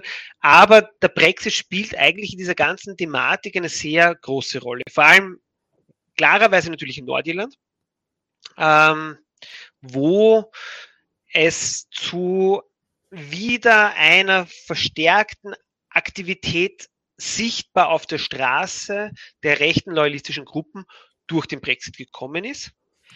Ähm, nämlich durch diese ganzen Debatten, was passiert eigentlich ähm, ja, mit Irland insgesamt, was passiert mit Nordirland, weil das ja die einzige Land, EU, Außengrenze, äh, La ja, EU-Außengrenze am Land zwischen EU und dem nun nicht mehr Teil der EU befindlichen Vereinigten Königreich. da gab es ja lange diese Diskussionen, wie soll diese Grenze ausschauen, hin und her. Man kann sie nicht kontrollieren, man kann sie nicht bewachen. Dann gab es diese Idee, dass man eine Zollgrenze einführt, dieses immer wieder in den Medien diskutierte, die, die Grenze durch die irische See. Und da, äh, damit halt nicht Waren zollfrei aus Großbritannien nach Nordirland und dann über äh, die Republik Irland zurück in die EU eingeführt werden können. Aber da haben natürlich nachher die nordirischen Unionisten aus ihrer Sicht durchaus verständlich natürlich gesagt, nein, wir wollen das sicher nicht. Wir wollen nicht anders behandelt werden als der Rest des Vereinigten Königreiches. Wir sind ja auch Teil des Vereinigten Königreichs. Da geht es halt ganz viel um Identität und man, ja, äh, bei, den, bei den nordirischen äh, Unionisten. Und da haben nachher die Loyalisten begonnen, sehr stark auf der Straße auch gewalttätig äh, zu mobilisieren. Und im Zuge dieser Pro äh, Proteste gegen ähm, Abkommen mit der EU, gegen die äh, gegen die EU generell, aber auch Proteste gegen ihre Regierung in London, gegen die Regierung, die Einflussnahme von Dublin in, in, in, in die Politik. Ähm, wenn man so will, ähm, radikalisiert sich eine neue Schicht an nordirischen äh, Unionisten, Protestanten, die äh, nun ähm, auch äh, der Mobilisierungspool eben gegen Migranten sind. Ähm, ja, ähm, und in dem Ganzen zusammen, ohne jetzt, ich möchte aufpassen, dass ich nicht zu weit aus, aushole, ähm, was man nicht vergessen darf, ist, dass Nordirland, genauso wie Schottland, gegen den Brexit gestimmt hat. Und ähnlich wie in Schottland, wo die Scottish National Party jetzt sagt, wenn wir unsere Unabhängigkeit bekommen, dann bringen wir Schottland zurück in die EU, egal ob das jetzt stimmt oder nicht, oder ob das überhaupt möglich ist für ein unabhängiges Schottland oder ob das die EU überhaupt will oder nicht, ist das ein großes Mobilisierungspotenzial vor allem einer liberalen urbanen Schicht in Edinburgh, in Glasgow. Ähm, und das hat auch Sinn Fein bemerkt. Und Sinn Fein, die eigentlich historisch ganz klar, also bereits in den 50er Jahren war Sinn Fein die Partei, die gegen die damalige europäische Wirtschaftsgemeinschaft aufgetreten ist. Weil das schadet den irischen Farmern, das schadet der irischen Fischerei. Ähm, und Sinn Fein war die führende Kraft gegen jedes, ich habe ich hab Nizza-Abkommen, Lissabon, Maastricht, alles äh, davor schon erwähnt. Und Sinn Féin war die führende Kraft gegen alle diese Abkommen. Und seit dem Brexit sind sie die größten Verteidiger der EU. Äh, und sind mit dem Versprechen, ein vereinigtes Irland wird gesamt wieder in die EU zurückkommen. Also wenn Irland wieder vereinigt wird, dann kommt auch der Norden, so wie es bei der Abstimmung die Mehrheit der Bevölkerung wollte, wieder zurück in die EU. Ähm, das zieht bei den Wählern sowohl in Nordirland, es gibt Schichten, äh, wenige Prozent, aber doch einige Prozent äh, liberaler Unionisten, die überhaupt nichts mit Sinn Fein am Hut haben, aber die bei den Wahlen für Sinn Fein stimmen und auch die überhaupt nicht, das sind, das sind, das sind, das sind britische Unionisten, aber das sind liberale Mittelschicht aus den Städten, äh, die sagen, eigentlich will ich kein vereinigtes Irland haben, aber ich will zurück in die EU. Und die einzige Möglichkeit, dass ich zurück in die EU komme, ist, dass Irland wieder vereinigt wird. Also da muss ich quasi, wie man in Österreich sagt, da muss ich halt die Krot schlucken und halt nachher in einem vereinigten Irland leben, aber hauptsächlich bin zurück in die EU. Äh, dadurch wurde Sinn Fein jetzt bei den letzten Wahlen in Nordirland auch äh, stärkste Partei. Und dieses äh, Versprechen einer Wiedervereinigung, das zieht auch in der Republik Irland sehr stark. Ähm, und äh, Irland versucht, wie, äh, pardon, Sinn Féin versucht, wie schon erwähnt habe, einen progressiven Republikanismus, einen progressiven äh, Nationalismus, eine klassisch sozialdemokratische Politik. Ähm, der Sprecher für, äh, für Housing, Owen O'Brien, der bezieht sich auch immer wieder auf den kommunalen Wohnbau in Österreich, das Rote Wien der Zwischenkriegszeit und alles erwähnt er manchmal äh, immer wieder. Und das, das zieht bei den Leuten in den Umfragen, ja, in den letzten Umfragen ist Féin ein bisschen gesunken, aber immer noch weit über 30 Prozent. Es gab im Sommer waren sie bei fast 40 Prozent, hat Sinn Féin alleine äh, so viel äh, äh, Prozent in Umfragen gehabt wie alle drei anderen äh, äh, Koalition, Regierungsparteien zusammen. Ähm, und dadurch, dass Sinn Féin diesen Höhenflug hat, werden sie zum Hassobjekt der Rechten. Ähm, und deshalb gibt es auch zusehends, wie ich eh schon Beginn unseres Gesprächs erwähnt habe, ähm, Proteste der Rechten gegen Sinn Féin. Ähm, das sind keine richtigen Patrioten, Sinn Féin, das sind keine richtigen Nationalisten, die holen, die wollen die ganzen Ausländer nach Irland holen. Ähm, aber das Verständnis des, Republi des, des Nationalismus, im irischen Republikanismus, ist ja kein äh, ethnisches Verständnis, sondern ein, ein, ein, ein aufgeklärter, aus der französischen Revolution herauskommender Nationalismus und keiner, der sich auf äh, Ethnizität oder, wie man damals im 19. gesagt hat, Rasse beziehen äh, würde. Und das macht Sinn Fein.